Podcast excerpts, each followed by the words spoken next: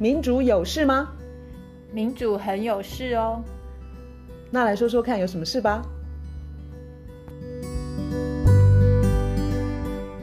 大家好，我是苑韶。大家好，我是倩怡。我们今天要聊第五届唐奖的得奖人，或许有人已经联想到了，就是萨克斯，呃，Jeffrey Sachs。Jeffrey Sachs 他二零二二年得的唐奖在呃永续发展类的这个奖项。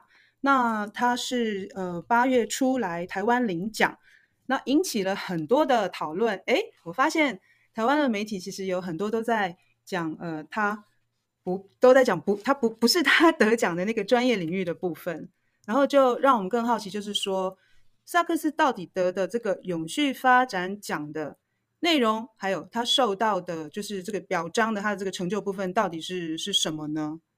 嗯，他。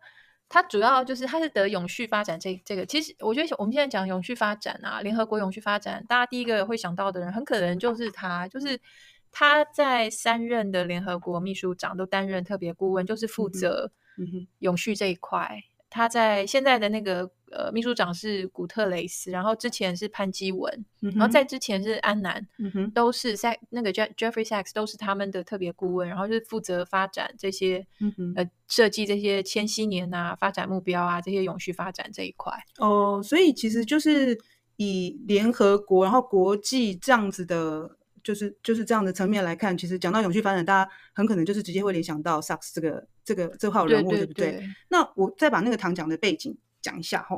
唐奖呢是台湾一个企业家尹衍良创立的，然后他的唐奖的奖金非常的高嘛，一开始其实就是要跟呃诺贝尔奖有点像相抗衡的那样子的意味道啦。嗯、唐奖的奖金有五千万。新台币，嗯，那他自己的说明是说奖金四千万，然后研究补助是一千，有一千万是在研究补助的的经费上面。嗯、然后我刚刚确定了一下，诺贝尔奖的奖金，你猜猜看是在这个五千万之上还是之下？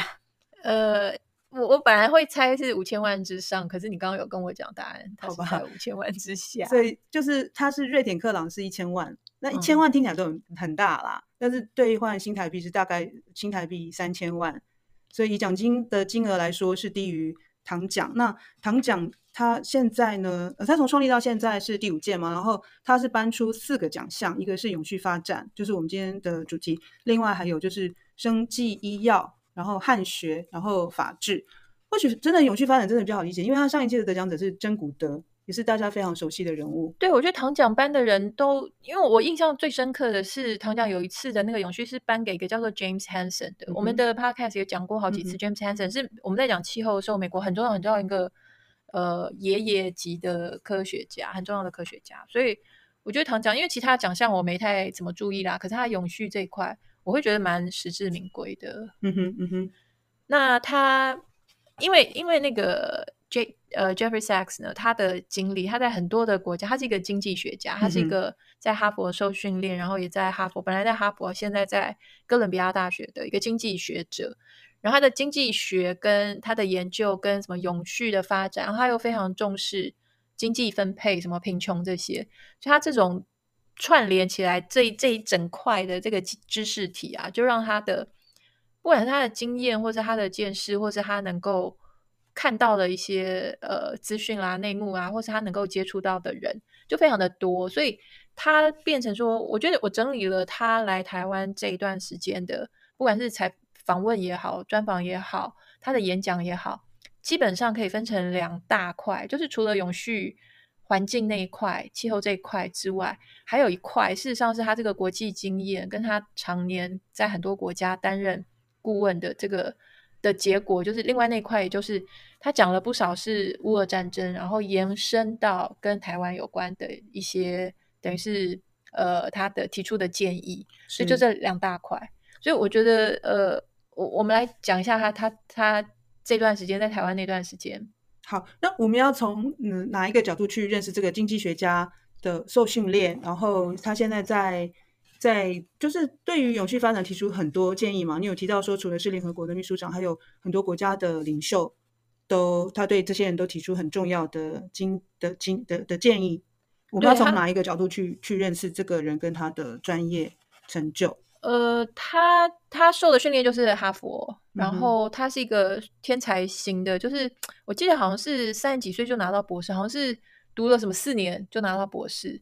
然后之后他一开始是在哈佛教书，然后就是他的他的那个 CV 就是履历啊，嗯嗯、我看了一下，好像是我记得没错的话是六十八页，就是他的履历、哦、做的是很多多到要要六十八页才能够列完。他的教育，他发表过的文章，他他的演 讲，那个比一般人写的一篇文章都还要厚，所以是六十八页的 CV，六十八页的履历。我们可能没有办法完全懂，但是永续发展，嗯、还有诶，刚刚你有提到，好像他做的事情也跟呃消弭贫穷有关嘛，哈，然后又讲到战争，嗯、所以他他怎么能够做到这么多这么跨领域，然后这么这么对于这么多领域都能够。有他独到见解呢？我觉得，我觉得重点是独到见解，是因为他虽然是一个学院里头的人，就是学院派，就学学院受训的，可是因为他很年轻的时候就去了，好像是去了苏联，还是去了，也去了一些非洲或者其他的贫穷的国家，所以他很年轻的时候，他就有不同的一个眼光或是角度，所以他就是非常的看到了那种西方的那个所谓的。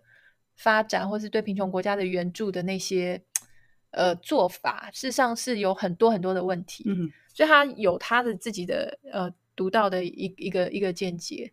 那因为他这些见解嘞，我我先从，因为刚刚讲说分分了两大块，我干脆我先从他对于对具体的具体的，就是就呃战争这件事情，他他是一个非常的怎么讲诚实，而且。他不会去，他是一个彬彬有礼、有礼的人，有礼貌的人。嗯、但是他讲话的内容，他不会去顾及得罪了谁。然后他骂他自己，他也不是用骂的啦，他批评他自己美国，他自己的国家，自己的国家的政府是没有什么保留的，就是他看到什么就说什么。嗯、然后我先从战争这一块开始好开始讲好了，就是。其实这次的那个他的一些专访是风传媒，我用了很多是，就除了我看他的演讲录影带，然后其他有一些是风传媒的资料，风传媒媒的专访。他对于美国呢，他对他自己的国家的批评就是执着军事扩张，然后对永续发展毫无作为。他有批评说，美国呢，他就是对军事领域投注了大量的资源，可是对于永续发展就是不投入什么资源。嗯，然后他对于乌俄战争，他说。他对俄罗斯呢，反对北大公园、反对 NATO 扩张的警告是完全不看在眼里。他这边讲的非常的彬彬有礼，可是你可以听到他的那种愤怒，就是 NATO 的东扩是完全没有把俄罗斯看在眼里。俄罗斯再怎么警告啦、抗议呀、啊，说你为什么要在我家门口等等等，美国根本就不放在眼里。然后他说，这个结果是让俄乌克兰落入死亡死亡陷阱。那个 Sachs 他说，他说。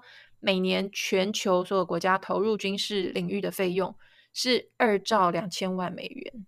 全球这个二兆两千万美元里头，美国就占掉了四十趴。他说，二兆两千万美元可以终结终结哦全球的极度贫穷的问题。嗯、也就是说，你那个钱不要花在打仗这件事情的话，你就可以把世界上那种极度的贫穷就解决掉。他说。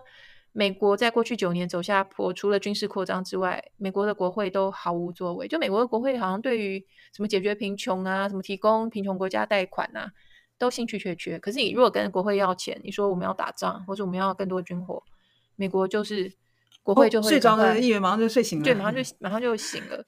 所以他讲到说，他他，我觉得他讲了一个嗯比较精彩，因为他为什么他对乌俄战争有很多的观察？他讲他，因为他不但是。呃，戈巴契夫的等于是特别顾问之一，然后也是叶尔钦的特别顾问。他说呢，在一九九一年的十二月十一日的时候，他人就坐在莫斯科克里姆林宫叶尔钦总统的办公室里头。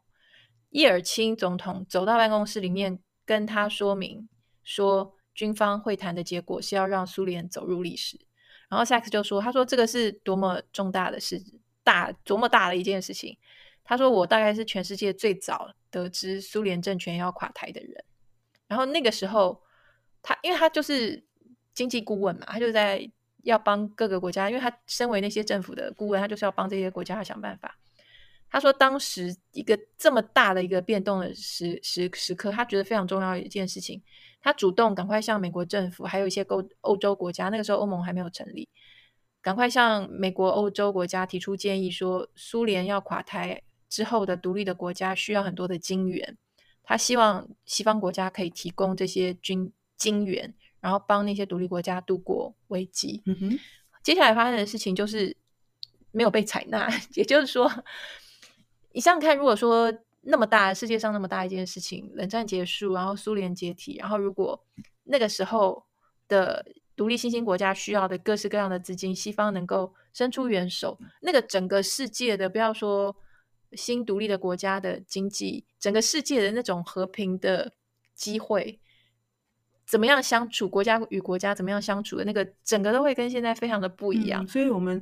其他国家就是眼睁睁的看着他们有一些国家就是转型非常的痛苦，然后甚至非常在，因为甚至有很大的时间的压力，所以就变成就是说，本来是属于国家的资源，你知道像国营企业什么的，就流于少数人的手中，就变寡头。对，然后他就说，不但呢没有去帮助这个解体的苏联，而且马上那个北约东扩的的的动作就开始了，所以那个时候就是非常的糟糕。他说。整个情势的发展让他非常的难过。他说：“我是一个从一开始就参与，然后希望东西方阵营的关系可以往好的方向发展，结果反而是紧张的情势日益升高。我觉得在当时看起来还没有那么明显，就当时看起来冷战结束，西方是一个看起来是一个笑脸，对不对？就是还还还蛮蛮和气的。可是我们从今天回头去看，就看得非常的清楚了。当当初。”西方那个笑脸，其实不能说笑里藏刀。可是你今天看，我们现在又在又再一次是在冷战，然后美国跟俄罗斯的那个关系就非常的糟糕。所以那个是他对于乌俄战争他讲的这样子的一段。然后呢，他有讲说，呃，那个就是当时那个戈巴契夫，他其实在一九九一年就已经解解散掉华沙公约组织，也就是说，NATO 那时候的扩张是一个。没有正当性的一个扩张，因为华沙公公约组织已经解散掉了嘛。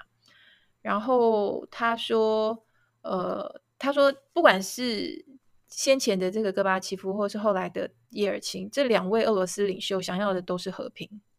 两位俄罗苏联的领袖想要的都是和平，可是呢，不想要和平的是美国。美国想要单极体系的世界。美国他就是想要的，就是他单一称霸，哈哈哈！你苏联解体的太棒了，就是我现在独大。所以他说，美国非常的、非常的自在，呃，自大，非常的骄傲。他一再又一再一再无视俄罗斯，他反对你北约东扩的这个红线。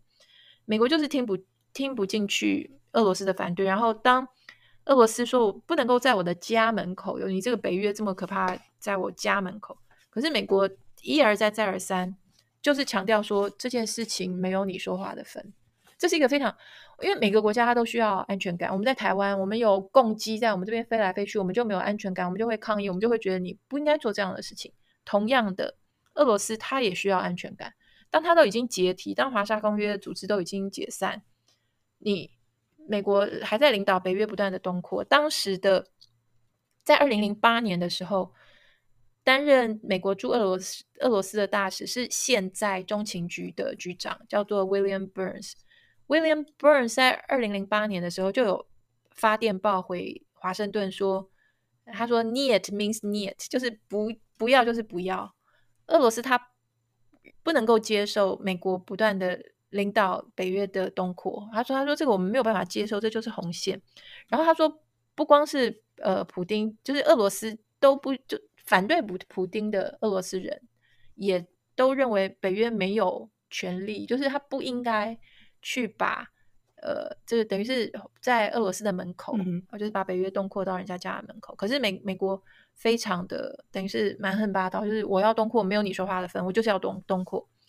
然后呃，Jeffrey Sachs 他说，美国是把乌克兰推入了死亡的陷阱。他说，美国呢在二零一四年的时候协助推翻了当时的。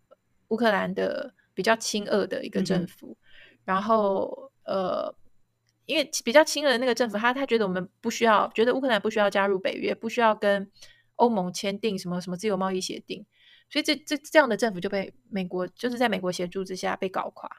然后他就说，Sex，他说，他说美国在幕后投入了经费助长示威，去搞垮那个政府。他讲，他说我亲眼所见，这是我亲眼所见，不是他在道听途说。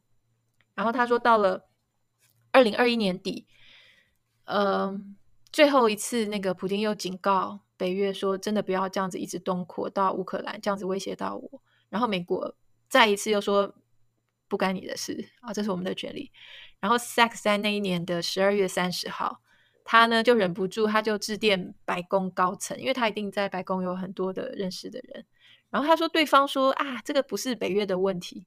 然后他那个 Sax 他就说，如果不是北约的问题，你现在为什么不能讲清楚？北约没有要再东扩到乌克兰，可是白宫也不做这件事情，所以就是白宫 NATO 就是一直的乌克兰要东要要含含纳到 NATO 里头。这事实上就是战争爆发的原因。他说：“他说这个是真的是一个推到死亡的陷阱。”然后他很生气的事情啊，他就说：“美国做一大堆这种穷兵黩武的事情。”他说：“可是呢，在永续这件事情上面，美国就是不肯做任何事情。”他举了一个例子，我们刚才讲，我跟你的印象都非常的深刻。美国不光是不做永续的事情，而且他他认识的一个嗯白宫的人跟他讲说。拜登总统还说不要再用“永续发展”这件这个词，所以他说你你你听不到白宫或是拜登或是美国政府去谈“永续发展”这个词。他他他讲那件我们很印象深刻的事情，他说，呃，联合国呢每年有差不多三十到四十个国家会提出一个永续发展的自愿检视报告，就是自己去检视自己国家的永续发展怎么样。他说到现在有一百九十三个联合国的成员国，嗯哼，都提，就是里头大部绝大多数的国家都提了，一百八十八已经提了，他在演讲中讲已经提了，然后有几个国家没有提，没有提的是饱受战争摧残的，像苏丹、海地、也门、缅甸这四个国家都没有提，然后还有另外一个国家也没有提，就是美国。所以这听起来是太好笑了，就是这是什么国家？听起来有 点难以置信。我第一次听的时候，那也也失笑了。嘿，对啊，哑然失笑，觉得这这什么？然后他他从乌克兰战争，他就他就延伸到台湾了。他就说，呃，其实对台湾来讲，乌克兰战争要带给我们的，呃，等于是一个教训，或是启示，或者我们应该要警觉的事情，就是。他说：“乌克兰战争就是一个代理人战争，然后被夹在中间的这个乌克兰就是倒大霉的一个国家。然后他说，台湾千万要引以为戒，然后他觉得台湾一定要往和平的方向走，然后不要。他说为什么要让一个？就是他他有强调说，东亚是现在最活跃、最活泼，然后最有机会可以发展的最好的一个区域，好好的去利用，好好的去对话。”不要用打的。他说：“你们为什么要听那个很远在很远的地方的美国在那边指挥搞鬼？当然也没有那么远啦，因为美国的那个基地在全世界，在亚洲有三百多个。可是他就是很强调说，台湾要引以为戒这一部分，然后要好好的用谈的去用智慧去化解两岸的这些问题，然后要合作，不要用打的，不要去听美国在那边搞鬼。所以他关心国际政治，关心地缘政治的变化，是因为永续发展。”这样子的工作只能全世界国与国之间的合作才能达成吗？对对对，他非常的强调这一点。他有讲一个那个电网的事，我觉得听起来有点像天方夜谭啊。他说他他讲这个东西，大家一定会说啊，政治上不可能。他说电网这个东西，就譬如说台湾我们需要风电啊、光电，可是我们不是没有地嘛？我们不是风电、光电都有很多的发展的限制。对，然后他说，事实上应该有一个跨区域的电网。你说那个电网可以跨国，对，因为台湾我们都一直说我们是一个独立的电网，我们的情况很特殊。对，他就有说，哎，是澳洲的电就可以输到，忘记是印尼还是哪里，就是可以从海底海底电缆。他说这样的话，有些国家还有很大的沙漠，它可以有光电、光电这些，然后就可以输到其他的地方。那听起来真的太像天方夜谭，对啊，可是乌托邦哦。可是如果说除了不是。假如说不是因为政治上那些愚蠢的理由的话，你去看我们需要永续的话，我们不是应该要做那样的事吗？嗯、对，但是现在就是国与国之间时不时就来一些什么不信任，就很奇怪。然后就说，哎，你对你哪件事情让我不爽了，所以我现在就关你的电网，输输到你那个国家的的电，就是你知道吗？就是会有这种报复的的行为啦。大家听到他那个建议的第一个反应就都是说，怎么可能？他把我那电关掉，我不就 完蛋？就说博爱这件事情其实并没有体现到每一个国家，并并并并还不是事实啊。没错。然后我要特别的提，他对于台湾的减碳的措施的，其实蛮。一方面蛮严厉，嗯、可是老实讲，我觉得是非常客气的批评。嗯哼，我觉得已经非常非常客气。我觉得任何人看了台湾的那些什么近邻路径，什么那些减碳的、嗯嗯嗯、这个批评，他的批评已经非常非常 保守跟温和。他这好像是在媒体提问的时候他做的回答。对，他说台湾呢，把大量就是完全把呃天然气当做一个减碳的一个手段跟工具。他说。这个不对，因为他说天然气没有被列在可以减碳，就这样。他说台湾的呃什么二零二五发电能源配比不是策略，跟去碳就是减碳，跟去碳减碳是无关的。因为我们的发电配比不是有那个什么呃二十趴的呃再生能源，然后三十趴的呃燃煤，然后五十趴的天然气。他说这个东西诶他看了以后，他觉得非常的惊讶。他有说，他有说，台湾这么发达先进的国家，怎么会减碳的计划是这样？这个已经很客气、很保守了。他说他，他我读过上百，他说我读过上百篇的论文，没有人说天然气是可以减碳的。这个我们在我们的 podcast 已经讲了很多次了。我们这是台湾独有的理论呢。我们从三阶开始，对不对？三阶，然后现在四阶，然后台湾之后还有五六七八阶。什么是阶？就是天然气接收站。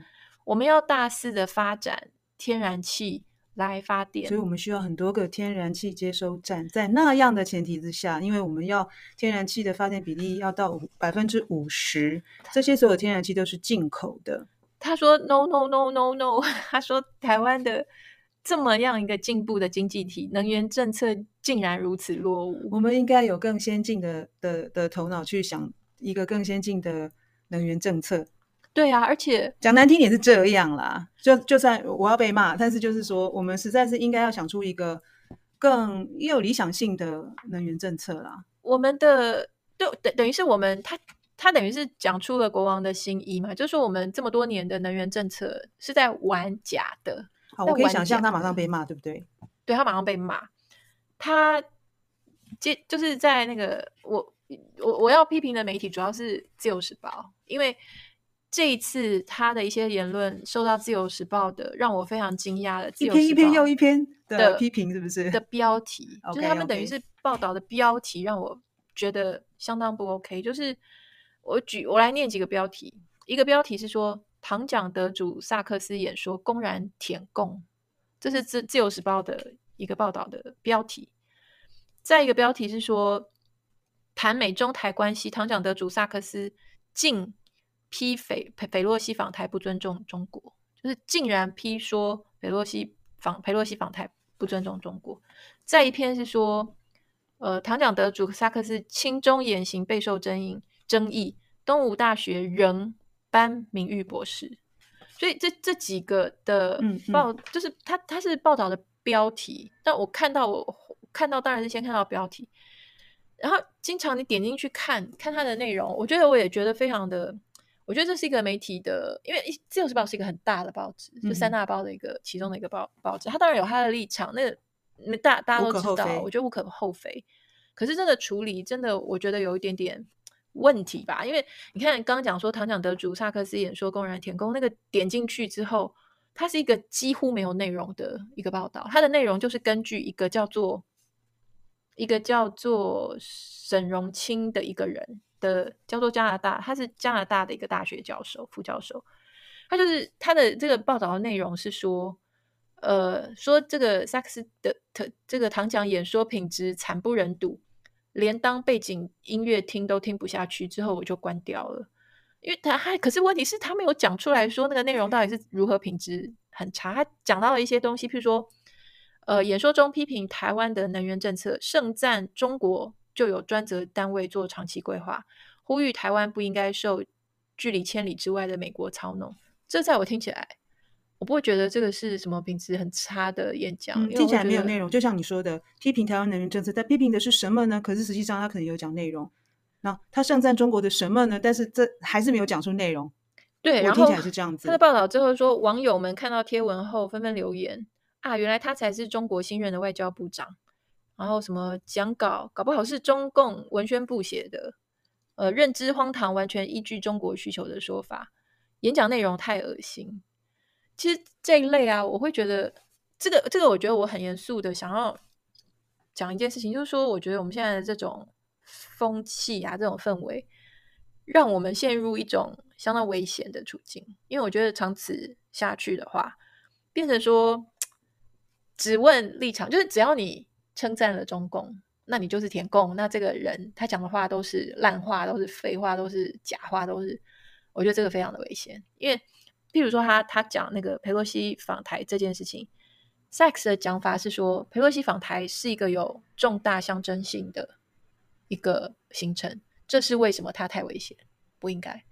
我觉得这讲出来，这个是相当的平时的一个讲法，也很多人会赞成的讲法。嗯嗯、可是，一个大的报纸，它的标题就是萨克斯竟然批说佩洛西访台不尊重中国，我觉得其实是还蛮奇怪的。没有讲出事实，就是这个萨克斯这个主角人物到底说了什么？其实我们只有看到批评嘛。但是如果他能够搭配那个主体，也就是说他说了萨萨克斯到底说了什么，那还说得过去。结果有吗？你有看到吗？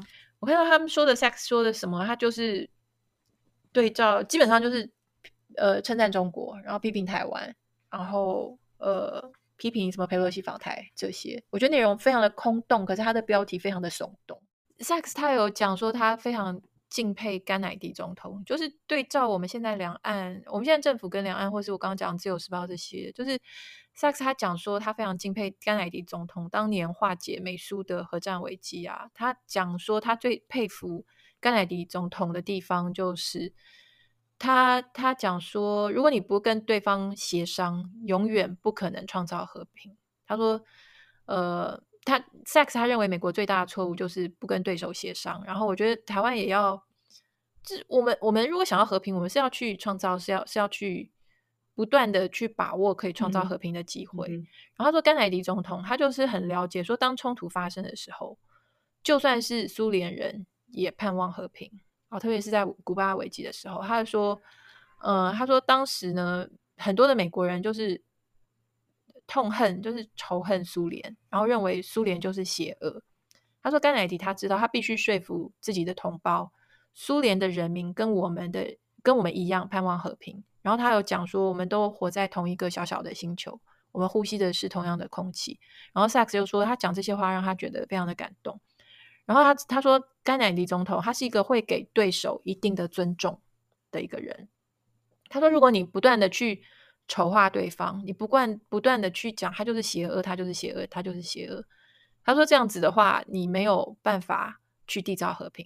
然后他说，因为甘乃迪总统在一九六三年发表了很著名的和平演说，他就是去称赞了苏联人，苏联的人。他说他对苏联人有很多正面的，他说苏联有很多正面的特质，在文化、艺术、科学、科学各方面都有很杰出的表现。这个是甘乃迪他的演说哦。